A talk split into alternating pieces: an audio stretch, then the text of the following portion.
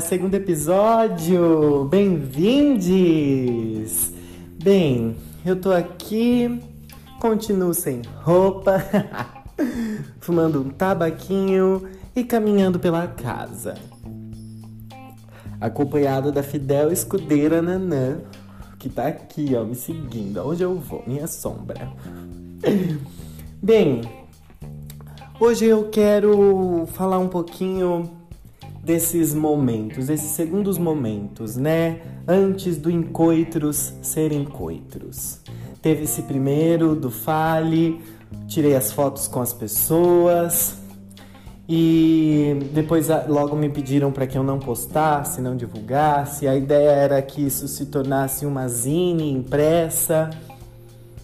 E enfim, com esse rolê dessa, dessa, dessa pessoa em, em específico pedir para que eu não publicasse, eu decidi dar uma segurada nesse material e falei: não, então agora eu preciso pensar de um outro jeito, né? Porque isso pode. É... Hum, apagou. Influenciar todo o rolê, né? É...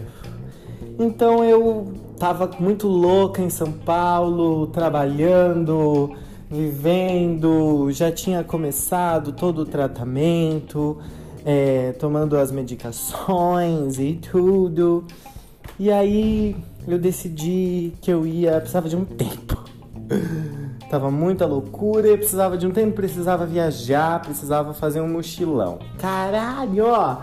Coloca a mochila nas costas, viado. Bora, bora, bora. E foi o que eu fiz. Tinha 1.500 reais, 1.500 aquezinho.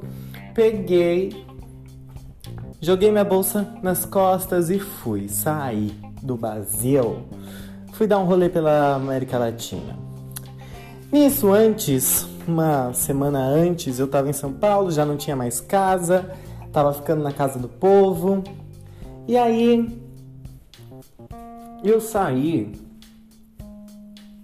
com o boy. Um boy delicinha, sabe? É, trabalhava com artes visuais, com coisas digitais, sabe? Fazendo campanha para festas, esses babados. E aí fui pra casa dele. A casa dele era tipo um kitnet bem pequenininho assim, com um cheirão de cigarro que a bicha fumava lá dentro, só tinha uma janela, um cheirãozão de cigarro, uns lençóis meio bagunçados assim. E aí a gente nesse momento a gente trocou uma ideia rápida ali, mão naquilo, aquilo na mão, boca na boca, boca em tudo, e aí foi, começando a se pegar, a se beijar. Começou a enfiação de pau em todos os lugares e raspa cu não sei aonde, uma loucura. E aí, minha gente, me veio a brilhante ideia de posso te fotografar? Pum, nasceu. Algum babado aí tava para nascer. Ainda não eram encontros, oh meu Deus, que caralho. Era um outro babado que eu chamei depois de pornozine homoerotic. Ai, mas eu já vou falar disso. E aí eu tive esse esse afé com esse boyzinho, a gente transou gostoso, gozamos e aí veio essa ideia de fazer essas fotos. Caraca, que delícia! E a gente ficou numa pira de fotografia e a gente pegava flor de plástico que tinha na casa dele e colocava na boca, e colocava no cu e tirava foto. E era muito gostoso fazer isso. E aquilo ia. Hum, ah, esse isqueiro de merda. E aquilo ia fluindo de uma forma orgânica, sabe? Gostosa. E aí a gente tirou todas essas fotos e eu falei, caraca, eu quero fazer uma revista com essas fotos, né? Quero quero publicar isso, quero falar desse corpo que vive com HIV e esses encontros. Eu, eu quero fazer isso. Naturalizar, né? Cara, a gente vive com HIV, a gente transa, a gente fode, a gente tá viva, entendeu? E é sobre. E aí, enfim, tirei essas fotos, a gente gozou umas quatro vezes essa noite.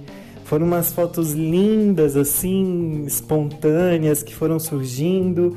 Eu tirei foto dele, ele tirou foto de mim, a gente tirou foto junto. E aí tudo isso ficou guardado. Peguei minha mochilinha, coloquei nas costas. No dia seguinte, dei um beijinho, já estava apaixonada, que eu sou de escorpião.